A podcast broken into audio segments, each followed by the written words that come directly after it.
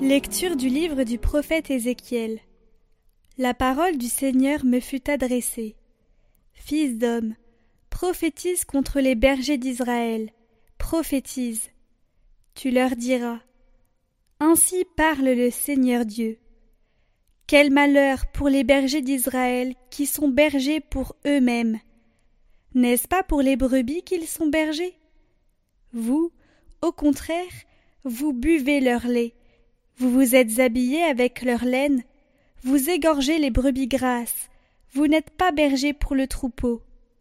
Vous n'avez pas rendu des forces à la brebis chétive, soignez celle qui était malade, pensez celle qui était blessée.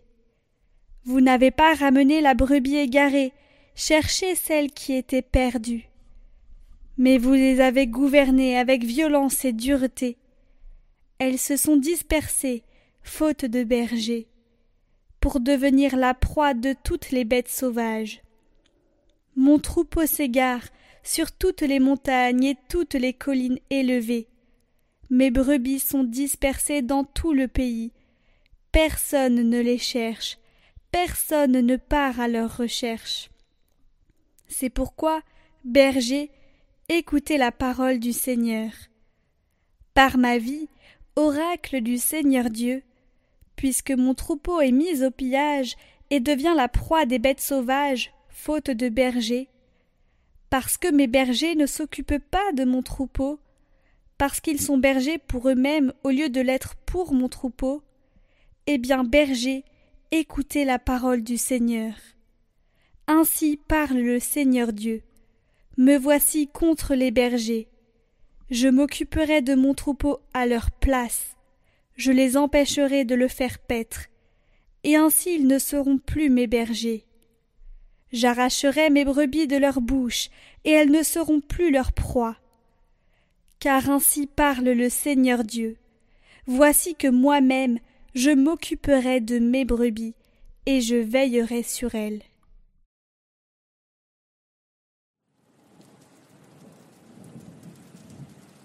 Le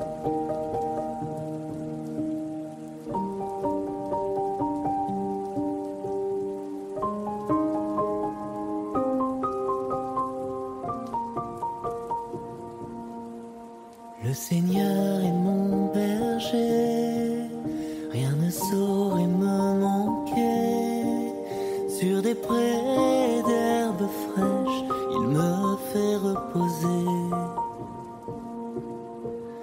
Vers les eaux tranquilles, il me fait revivre. Il me conduit par le juste chemin et je chante, je chante.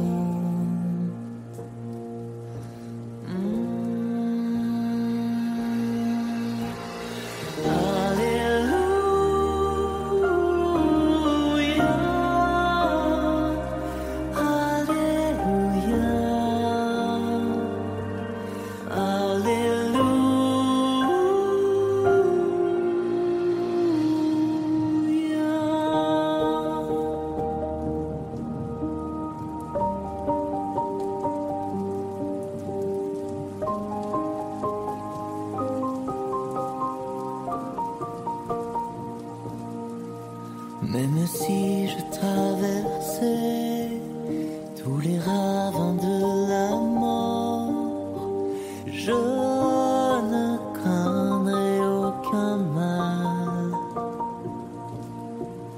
Car mon Dieu est avec moi, je marche au son de sa voix.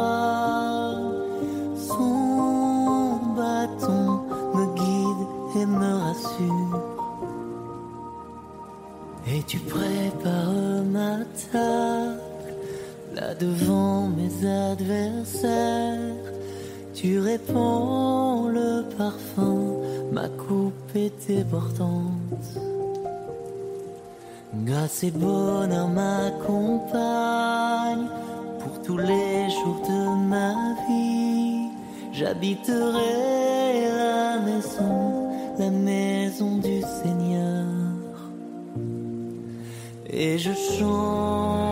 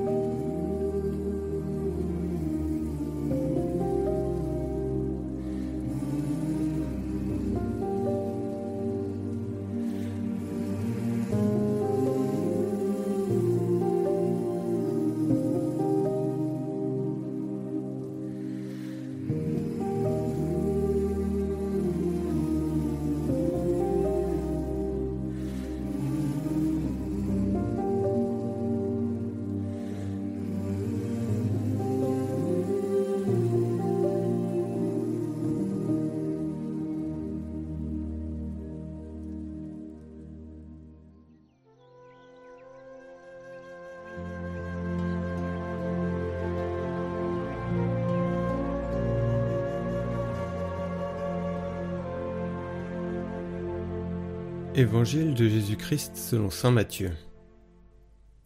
En ce temps-là, Jésus disait à ses disciples cette parabole.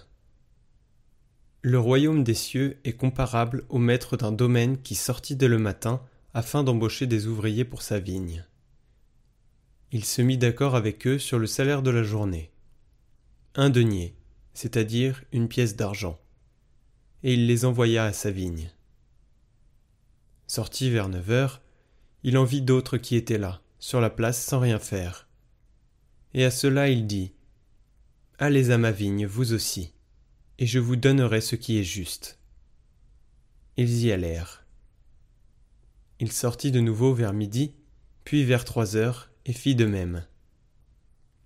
Vers cinq heures, il sortit encore, en trouva d'autres qui étaient là, et leur dit Pourquoi êtes-vous restés là, toute la journée sans rien faire? Ils lui répondirent Parce que personne ne nous a embauchés. Il leur dit Allez à ma vigne, vous aussi. Le soir venu, le maître de la vigne dit à son intendant Appelle les ouvriers et distribue le salaire, en commençant par les derniers pour finir par les premiers. Ceux qui avaient commencé à cinq heures s'avancèrent et reçurent chacun une pièce d'un denier. Quand vint le tour des premiers, ils pensaient recevoir davantage, mais ils reçurent eux aussi, chacun une pièce d'un denier. En la recevant, ils récriminaient contre le maître du domaine. Ceux-là, les derniers venus, n'ont fait qu'une heure, et tu les traites à l'égal de nous, qui avons enduré le poids du jour et de la chaleur. Mais le maître répondit à l'un d'entre eux. Mon ami, je ne suis pas injuste envers toi. N'as-tu pas été d'accord avec moi pour un denier? Prends ce qui te revient et va-t'en. Je veux donner au dernier venu autant qu'à toi. N'ai-je pas le droit de faire ce que je veux de mes biens? Ou alors ton regard est-il mauvais parce que moi je suis bon? C'est ainsi que les derniers seront premiers, et les premiers seront derniers.